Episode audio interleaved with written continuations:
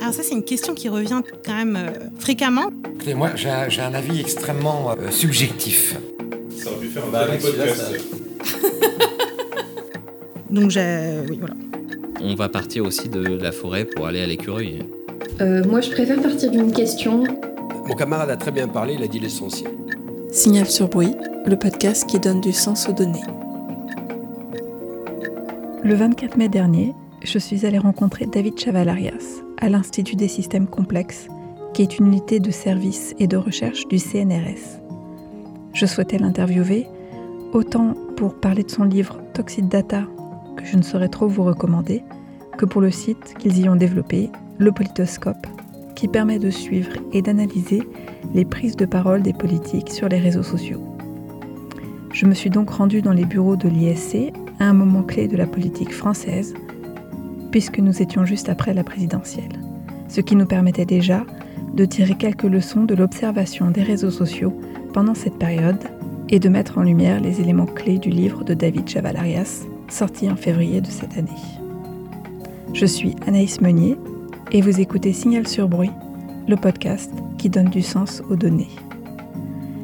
Et pour débuter cet entretien, je souhaitais revenir sur le parcours de chercheur de David Chavalarias. Ma formation initiale, c'est mathématiques informatiques, mais j'ai assez euh, vite dévié, on pourrait dire, euh, vers euh, les sciences cognitives, l'économie, la sociologie. Donc, j'ai une thèse en sciences cognitives appliquées à la question de- des dynamiques sociales, de l'évolution du social. Première partie de ma carrière, et encore maintenant d'ailleurs, je me suis intéressé à essayer de modéliser de manière théorique l'évolution des idées, des opinions, des valeurs, dans un cadre un petit peu donc mathématique informatique. Avec la révolution des données sociales hein, qui sont arrivées vers euh, la fin des années 2000, donc les nouveaux réseaux sociaux, etc. Avant, il y avait même les blogs.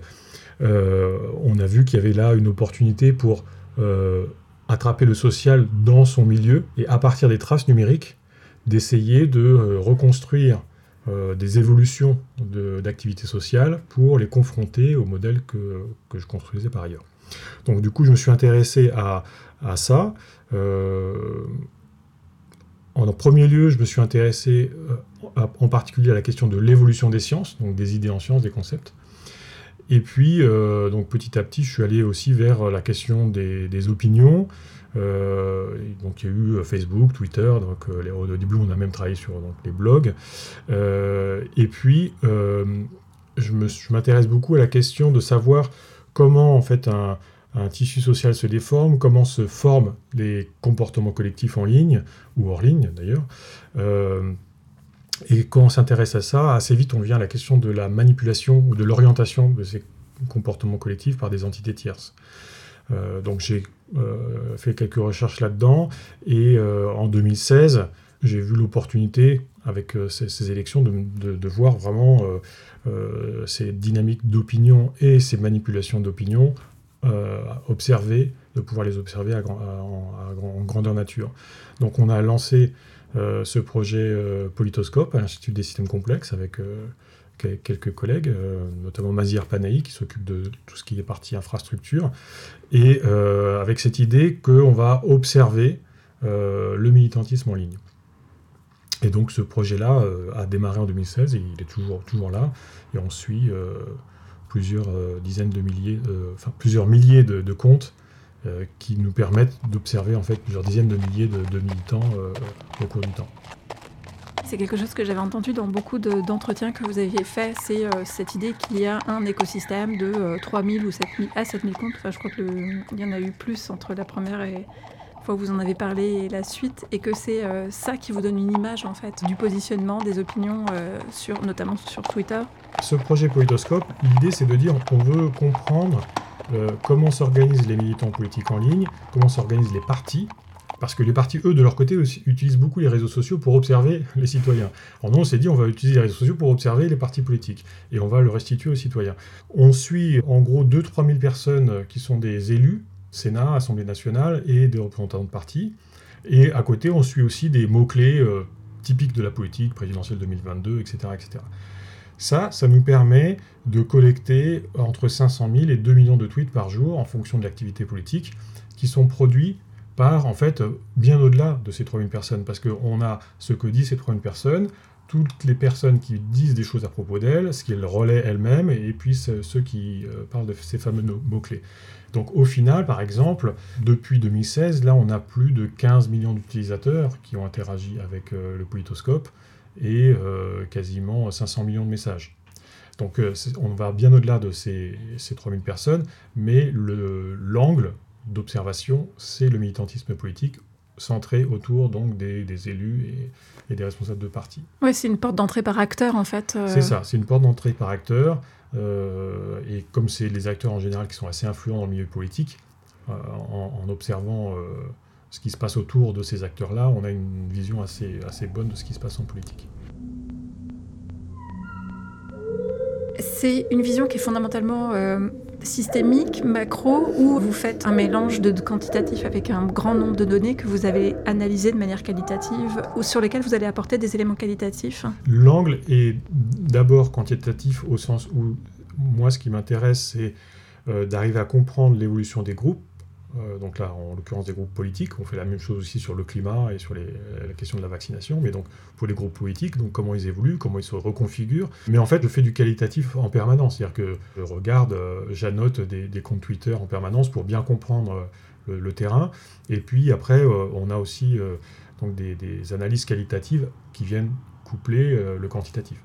très fréquemment aussi, on fait l'échantillonnage pour vérifier que ce que l'on décrit est correct. La spécialité de l'approche, c'est vraiment d'articuler de, individu et collectif et donc d'arriver à donner une grande une image un peu globale de ces mouvements euh, d'opinion et comment ils évoluent.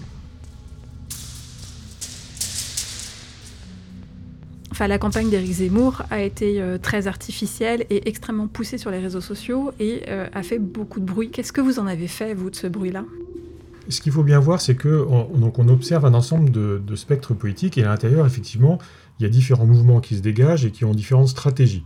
Euh, la, campagne d'Éric Zemmour a été celle qui a été la plus sophistiquée en termes de instrumentalisation, voire temps en temps manipulation, soit euh, des, infrastructures numériques, soit même des, personnes en ligne directement. En Toxic Data, j'en donne un exemple. On a fait ça avec Victor Chemel, avec qui, je travaille. Arriver à qualifier en fait les groupes politiques qui font des campagnes un peu particulières, euh, parfois qui sont même interdites par les plateformes. Euh, de, militantisme synchronisé.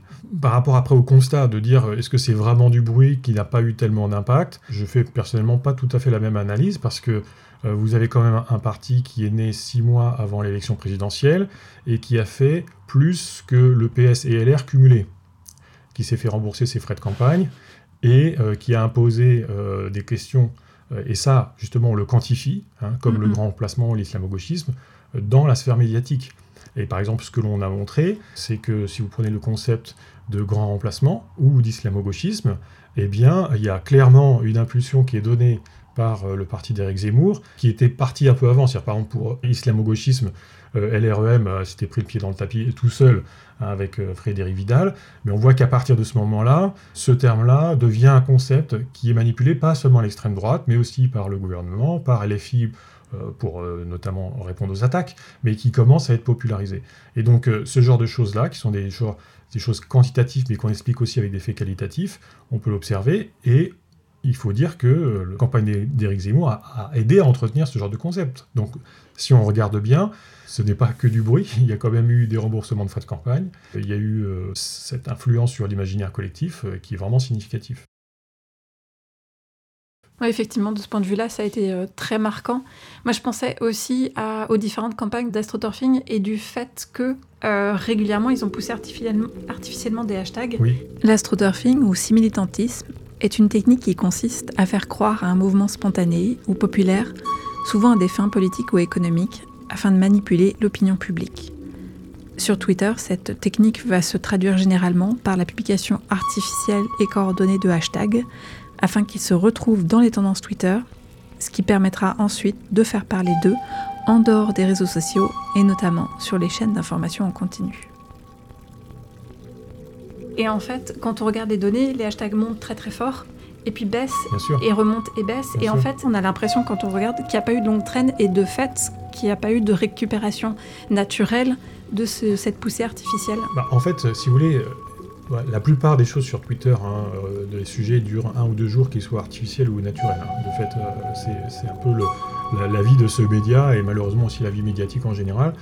Alors après, quand vous faites, vous, avec de l'artificialisation, que vous poussez des sujets comme ça tous les jours, eh bien, en fait, vous faites avancer euh, par euh, petits pas progressifs, en fait, votre cause. Vous rentrez, c'est un peu du bourrage de crâne, si vous voulez. Donc, euh, tous- tous les jours, vous êtes un petit peu d'un bourrage de crâne. Vous avez l'impression que ça n'avance pas beaucoup.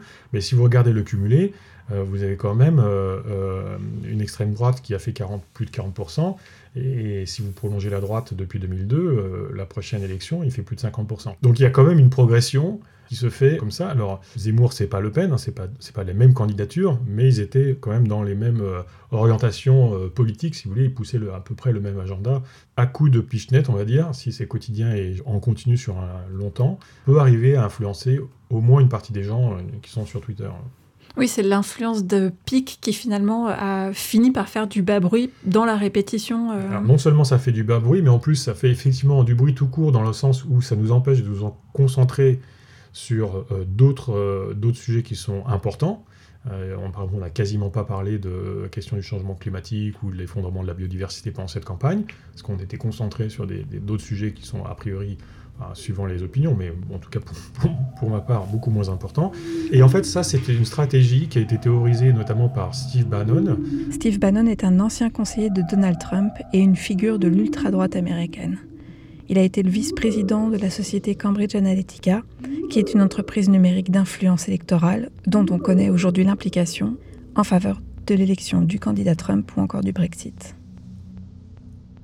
qui est de dire on va créer de la diversion en permanence pour obliger euh, le public et les médias à s'intéresser à chaque fois sur euh, les petits coups d'éclat que l'on va faire. Hein, euh, Steve Bannon a appelé ça inonder la zone de merde. C'est-à-dire qu'il il voulait faire de la diversion en permanence, notamment pour que les journalistes so- soient tout le temps en train de sauter d'un truc à l'autre et n'arrivent pas à creuser en profondeur un sujet important. Et donc ça, c'est vraiment une stratégie assumée. Et, je pense que par exemple, l'équipe d'Éric Zemmour, nous, on a référencé euh, plusieurs centaines, voire euh, plusieurs milliers de campagnes d'astroturfing euh, sur Twitter. Et à chaque fois, donc, c'était pousser un sujet différent. Même si ça fait juste un pic, au final, ça crée de la diversion, donc d'une certaine manière, ça crée du bruit. La campagne numérique d'Éric Zemmour a été remarquable, avec certaines méthodes très douteuses, mais on peut reconnaître qu'elle a été efficace, au sens où, bah, effectivement, ça fait beaucoup de bruit. Samuel Lafont, qui dirigeait cette campagne, a une certaine expérience, au sens où ça fait déjà depuis longtemps qu'il s'intéresse à ce genre d'influence en ligne, qu'il euh, les théorise, qu'il reprend euh, notamment des stratégies qui ont été mises en œuvre par la, alt-right américaine de Trump. On a euh, du personnel formé, on va dire.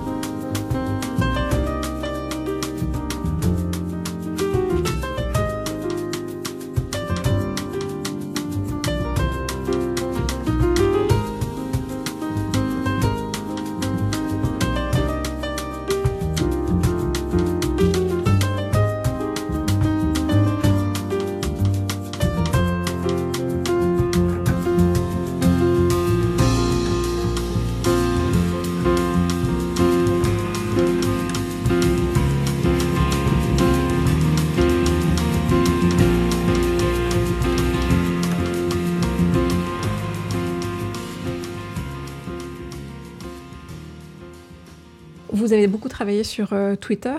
Comment vous faites, par exemple, pour Facebook Vous abandonnez cette plateforme? Vous dites que Twitter est assez efficace. Ou euh, vous essayez encore euh, Twitter est très intéressant, il y a plein de choses à dire sur Twitter, maintenant, je ne me leurre pas, Twitter n'est pas toute la politique, et il y a en permanence des nouvelles pratiques qui émergent, soit vers, vers Facebook, mais aussi via les WhatsApp, les Instagram, etc. Et donc, il y a pas mal de choses qui passent sous le radar. Je me suis intéressé à ça, donc à la politique, d'abord sur un- une thématique plus générale de comprendre l'évolution des opinions. Pour ma recherche euh, de ce point de vue-là, euh, Twitter est suffisant. J'ai pas besoin d'aller voir 10 000 plateformes pour avoir un animal modèle. Après, si on s'intéresse vraiment à la politique proprement dite, ce qui est clair, c'est que Twitter est euh, pas suffisant. Si on veut comprendre les prochaines choses qui vont arriver, Twitter n'est pas suffisant. Par ailleurs, il y a un vrai problème, comme vous l'avez dit, de disponibilité de données sur d'autres plateformes. Et là, moi, je ne peux pas aller contre en fait euh, l'état des faits. Donc, ce que j'essaie de faire, dans, notamment en Toxic Data, c'est de un peu dénoncer cet état de fait. C'est-à-dire que tant qu'on n'a pas accès, nous chercheurs, et voire des instances indépendantes, à ce qui se passe sur ces plateformes d'un point de vue général, hein, il ne s'agit pas de suivre les individus euh, euh, à la trace, mais de, comprendre généralement s'il y a de la manipulation, s'il y a, si, s'il y a des nouveaux mouvements de, de masse qui se créent sur ces plateformes. Donc, tant qu'on n'a pas accès aux données, on ne peut rien dire. En cela, je trouve que Twitter est un peu exemplaire au sens où il libère quand même une partie de ses données. On peut dire beaucoup de choses. Ça, a donné lieu à beaucoup de recherches au niveau académique. Euh, Facebook, c'est tout le contraire, c'est tout fermé. Euh, D'autres plateformes sont complètement fermées. Et c'est important de prendre conscience que tant que ces grandes plateformes qui ont des millions et parfois des milliards d'utilisateurs restent fermées, au niveau du pilotage de la démocratie ou de, la lutte pour la démocratie, euh, c'est comme si on marchait à l'aveugle. Quand on lit euh, Toxic Data, on vit une espèce de décalage temporel parce que euh, finalement, euh, vous l'avez écrit avant les élections présidentielles. En même temps, on a l'impression que vous êtes en train d'écrire les élections de euh, 2022. Alors qu'en fait, c'est sur des éléments de recherche qui ont été faits euh, a priori. Tout est déjà en prémisse, en jachère euh, finalement. Oui, tout à fait. J'ai écrit ce livre-là, effectivement, a été fini d'im- d'imprimer euh, début février, donc c'était avant la campagne. Mais en fait, ça fait six ans que j'observe vraiment de très près la politique française, que j'observe aussi la politique américaine. Et en fait, il y a un parallèle assez fort entre ce qui se passe aux États-Unis et ce qui se passe en France. Pas dans la structure de l'espace politique, parce qu'on a une structure multipolaire, quoique on y va presque. hein. On est en train de, de plus en plus d'avoir deux grands pôles, extrême gauche et extrême droite, un pôle centre, on ne sait pas s'il va réussir à se stabiliser longtemps. Et donc il y avait, y a ce parallèle-là, et en suivant aussi, euh, et c'est pour ça que là on revient aussi au qualitatif, c'est-à-dire que je vais sous, je regarde beaucoup les comptes de tous bords en fait, puisque on a une espèce de panoptique. Je vais très régulièrement lire euh, les messages de- de- des leaders ou, ou même des seconds couteaux de un peu tous les bords politiques.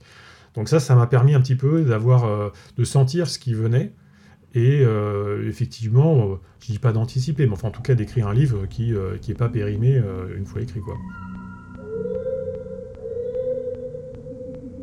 Qu'est-ce que vous voyez comme parallèle en fait entre la manipulation de l'opinion aux États-Unis et euh, ce que vous voyez en France? Il y a vraiment beaucoup d'éléments qui sont très ressemblants. Il y a l'augmentation de l'hostilité entre les différentes euh, partis politiques. Quand vous regardez les débats euh, politiques d'il y a 10 ans, c'est quand même d'un autre niveau que les débats politiques actuellement. Et puis cette emprise aussi euh, du public qui intervient en permanence et qui se croise donc avec les discours de leaders, souvent sous le ton de l'inve- l'invective. L'autre chose que l'on voit aussi, c'est la cristallisation des identités que ça soit d'ailleurs en politique ou en dehors. hein. donc, euh, ça a eu lieu aux États-Unis, ça a lieu en, France. On voit de plus en plus donc des, groupes qui se définissent d'abord par une identité, que ce soit de droite politique, ou euh, orientation sexuelle ou orientation religieuse, etc. Et ça, ça s'est vraiment développé aux États-Unis, et même ça a été théorisé et favorisé euh, par des acteurs comme le Kremlin, qui a compris que pour diviser le pays, il fallait que euh, chaque euh, sous-communauté, comme ils disent aux États-Unis, se sente plus euh, avoir à, défendre ses intérêts propres plutôt que l'intérêt commun de l'ensemble des communautés. Et, ça, ce- cette, cette dérive un petit peu de morcellement de, la société commence à le voir assez fortement ici en France et on l'observe en fait par les mesures. En tout cas, si on regarde Twitter, Twitter n'est pas toute la politique française, mais sur Twitter, on le voit très bien. Après, on voit aussi des similarités sur les thèmes. Par exemple, vous prenez le thème du wokisme. Bon, le wokisme, franchement, pour- je pense que pour la plupart des gens, c'est une poêle à frire euh, qu'on voit au restaurant chinois. Mais en fait, euh, ça a été très utilisé aux États-Unis pour discréditer euh, les, démocrates en disant qu'ils essayaient de faire venir une idéologie woke, etc. etc.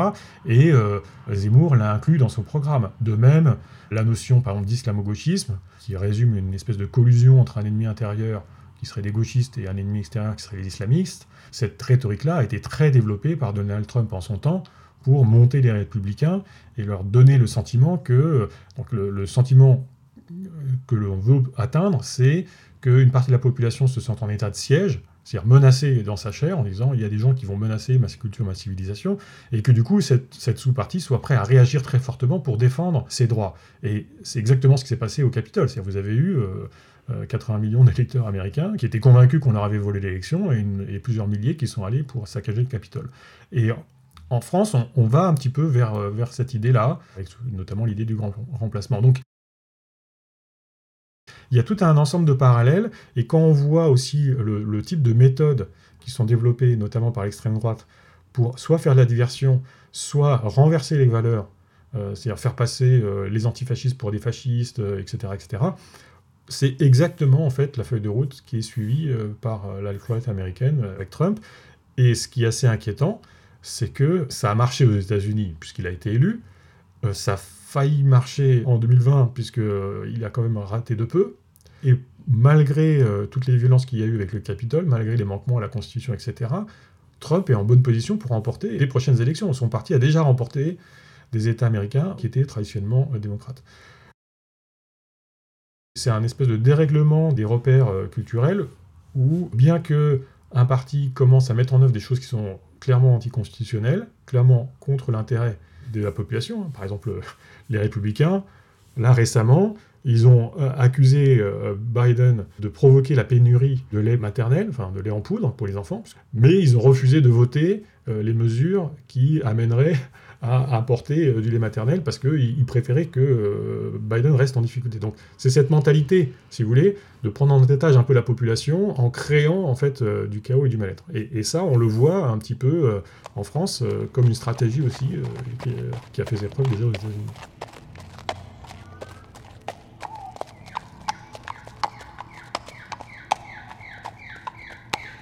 À travers la campagne, on a eu plein d'éléments en fait où on s'est dit c'était toujours un- une espèce de diptyque euh, États-Unis-Canada et Mhm. pouf une rentrée euh, sur sûr. le territoire français.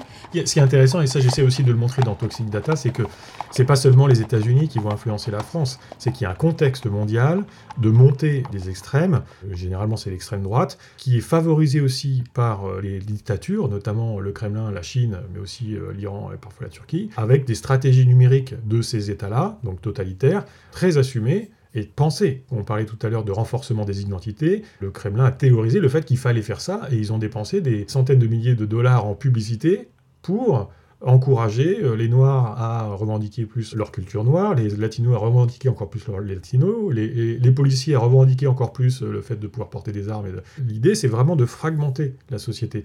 Et ce qui est inquiétant, c'est indépendamment des opinions, parce qu'on peut dire, il y a montée de l'extrême droite, si- la majorité est d'extrême droite, très bien, bon, bah, c'est comme ça, c'est la démocratie. Mais ce qui est inquiétant, c'est c'est plutôt que le parti qui à un moment donné est vainqueur, en fait se retrouve vainqueur d'un territoire presque en ruine au niveau de l'opinion, c'est-à-dire tellement fragmenté, tellement chargé d'hostilité, que c'est très difficile après de faire avancer le pays dans des directions intéressantes. De tous les biais qu'on peut avoir et Mhm. qui vont être augmentés par les réseaux sociaux. Et ça, typiquement, c'est le genre de choses auxquelles on n'est pas éduqué. Et ça faisait partie de vos recommandations. euh. Dans la question de l'éducation numérique, il y a plein de choses. Déjà, c'est assez compliqué de comprendre comment euh, euh, un comportement individuel, quand il est répliqué sur des millions de personnes et qui va dans le même sens, se transforme en un comportement global collectif euh, potentiellement néfaste.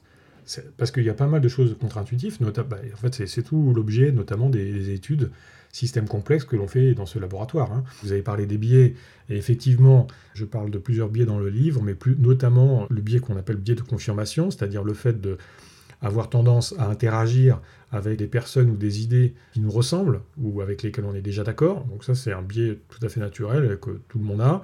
Mais euh, quand c'est euh, mis sur le- les réseaux sociaux, avec ces nouvelles configurations d'environnement numérique qui permet de se connecter euh, à n'importe qui sur Terre et puis euh, à faire des, groupes très massifs, ça euh, crée des phénomènes comme par exemple des chambres d'écho, qui sont un phénomène où vous avez un ensemble de personnes qui vont être très très connectées entre elles, beaucoup moins avec l'extérieur, et qui, quand elles vont regarder autour d'elles, en fait, elles vont avoir les, les- personnes de leur même chambre d'écho, donc elles ont l'impression que tout le monde est pareil, que tout le monde pense pareil, alors qu'en fait c'est juste une bulle informationnelle dans un océan de, de- bulles. Le phénomène de chambre d'écho peut avoir des, des- devenir problématique quand euh, les croyances au sein d'une telle chambre d'écho commencent à diverger par rapport à la réalité. Par exemple, euh, le fait de croire que euh, en s'injectant de la javel, on va guérir de, de la Covid. Donc euh, il y a quand même des gens aux États-Unis qui ont failli en mourir parce que euh, cette information avait circulé, que tout le monde en parlait, que ça devenait crédible, etc. Donc il ne faut pas sous-estimer ce genre de choses et le fait que donc on forme des groupes numériques en ligne avec des certains biais et que au final, du coup, notre environnement en ligne peut être avoir des particularités qui nous éloignent de choses réelles.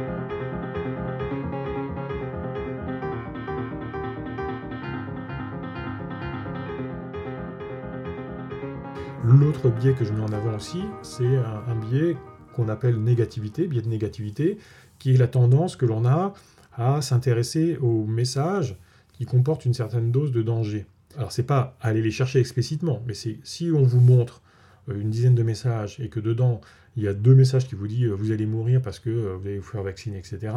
En priorité, on va, on va aller regarder ces messages-là pour essayer de comprendre, pour se faire une idée. Donc ça, c'est un biais tout à fait normal. On essaie de comprendre ce qui peut nous menacer.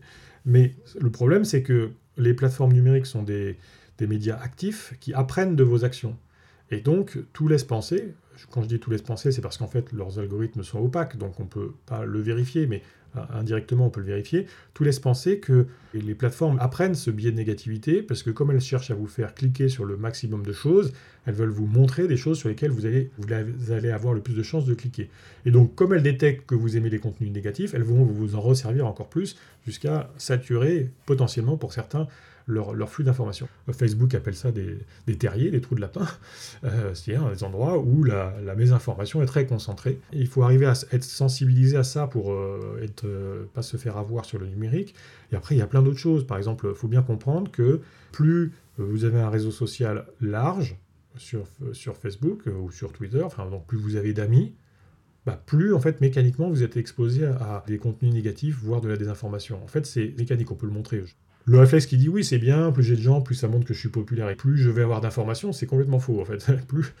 plus, on a de connexions et euh, au bout d'un moment, on passe un seuil où au contraire, plus on a de connexions et, et plus l'info est peut-être euh, restreinte sur des, points de vue qui peuvent peut-être potentiellement polémiques. Donc voilà, il y, a pas mal de choses comme ça, de points de vigilance à avoir et euh, ça, ça devrait faire partie de, de l'éducation numérique. Les tendances sur des plateformes comme Twitter, là, il y a quelque chose de très intéressant. Ce qu'il faut bien comprendre, c'est que euh, les plateformes comme Facebook, euh, Twitter, etc., en fait, elles font de l'expérimentation économique pour optimiser leurs revenus. Mais en faisant ça, elles font aussi de l'expérimentation sociale, sans vraiment essayer de la quantifier, parce qu'en fait, elles s'en foutent tant que ça optimise leurs revenus, ça marche. Le problème, c'est que si par exemple vous prenez les tendances, pour euh, mettre quelque chose en tendance, a priori, encore une fois, parce que c'est tellement opaque qu'on ne peut pas vérifier, mais a priori, si vous voulez, elles utilisent des métriques et ça je, l'ai un peu inféré aussi en discutant avec des gens qui étaient dans ce genre de, de, de grandes boîtes, en fait elles utilisent des métriques juste de marketing. Donc les métriques de marketing, c'est quoi? C'est juste des volumes. C'est-à-dire on va voir si euh, un volume est en train de monter ou en train de descendre, parce qu'on va voir si on peut vendre plus ou moins. Mais quand vous utilisez ça pour des tendances, vous ne reflétez pas la vraie notion de tendance. Parce qu'une tendance, c'est quoi? C'est quelque chose qui est en train de monter et qui potentiellement concerne tout le monde. Hein, par exemple, monkeypox, la variole du singe, elle est en train de monter, c'est une tendance, ça concerne tout le monde, tout le monde peut l'attraper, Euh, donc potentiellement, il faudrait qu'on puisse suivre si ça monte ou si ça descend. Islamo-gauchisme, si c'est en tendance, bah, franchement, ça ne concerne pas forcément tout le monde. C'est vraiment euh, une manière de penser euh, du, social qui est très particulière. Sauf que, artificiellement, si je fais monter islamo-gauchisme, Twitter va se dire, tiens, j'ai un truc qui monte, métrique commerciale, donc pour moi, c'est une tendance. Donc en fait, il y, a assez peu de réflexion de la part des plateformes sur qu'est-ce que ça veut dire, les mots qui nous collent et, qui, pour nous, on les interprète d'un point de vue social. Il y a assez peu de réflexion pour savoir est-ce que ça correspond vraiment aux besoins des gens. Donc on appelle quelque chose tendance qui est en fait juste une métrique commerciale. Et là, il faudrait définir un peu mieux ces objets-là pour que ça arrête de recommander des choses qui en fait ne concernent qu'un petit nombre et par effet de levier du coup euh, créer des polémiques un peu stériles. là, c'est à la fois la recherche mais aussi une collaboration avec les, les grandes plateformes pour essayer de construire des choses qui font un peu plus sens d'un point de vue social.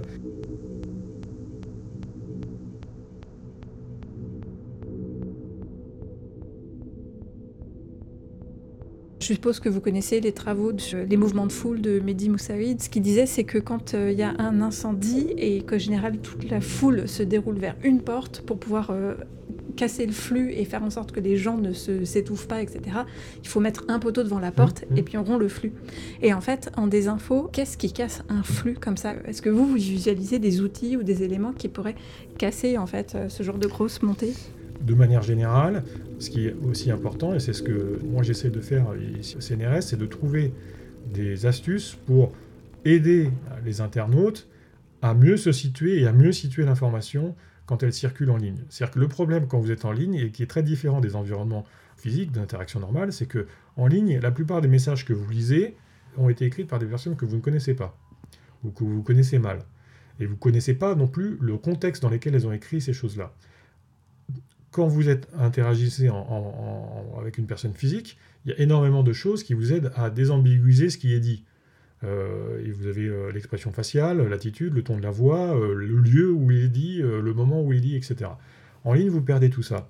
Donc il faut arriver à, reconstruire du contexte d'information et donner ça aux personnes qui lisent. C'est-à-dire qu'il faut bien comprendre qu'une information, juste un message ou une image sans contexte, c'est qu'une demi-information, et c'est là où ça peut être trompeur et amener des gens à croire après des choses un peu délirantes. Donc, il y a des, méthodes, et c'est une recherche en cours, hein, donc il y a pas mal de choses à faire, euh, pour essayer de proposer en contexte, à côté d'une information, pas un, drapeau c'est vrai, c'est faux, mais plutôt quelque chose qui dise, bah voilà, euh, cette information-là, elle vient de tel endroit de la twittosphère, c'est euh, teinté politiquement sur telle chose, ou c'est euh, telle classe d'âge en général qui pense ça, etc. Pour que les gens puissent comprendre si ce qu'ils sont en train de lire, c'est en gros tous les Français qui sont intéressés à ce qu'ils sont en train de lire, même s'il n'y en a pas encore beaucoup, mais ça potentiellement ça intéresse tout le monde, ou si c'est un petit groupe très coordonné qui essaie de leur faire croire ça. Parce que quand vous détectez que quelqu'un essaie de vous faire croire quelque chose, Là, vous avez cognitivement tout un appareil qui se déploie, qui dit attention, là, on va, je, vais, me faire rouler, je vais faire plus attention. Si vous n'êtes si pas dans cette situation-là, eh bien, vous pouvez arriver à croire un peu n'importe quoi, juste par, euh, parce que vous pensez que vous interagissez avec des gens tout à fait normaux. C'est arriver à aider les gens à penser sans leur dire quoi penser. Encore merci à David Chavalarias pour cet entretien. Son livre Toxic Data est disponible aux éditions Flammarion. En attendant les prochains et derniers épisodes de Signal sur bruit, avant une grande pause pour cause de reprise d'études, vous pouvez retrouver celui-ci et tous les autres, ainsi que les fils de la bagarre, sur le site d'Audioblog, mais également sur Spotify, Deezer ou bien encore Apple Podcast. Je vous dis à bientôt dans Signal sur bruit, le podcast qui donne du sens aux données.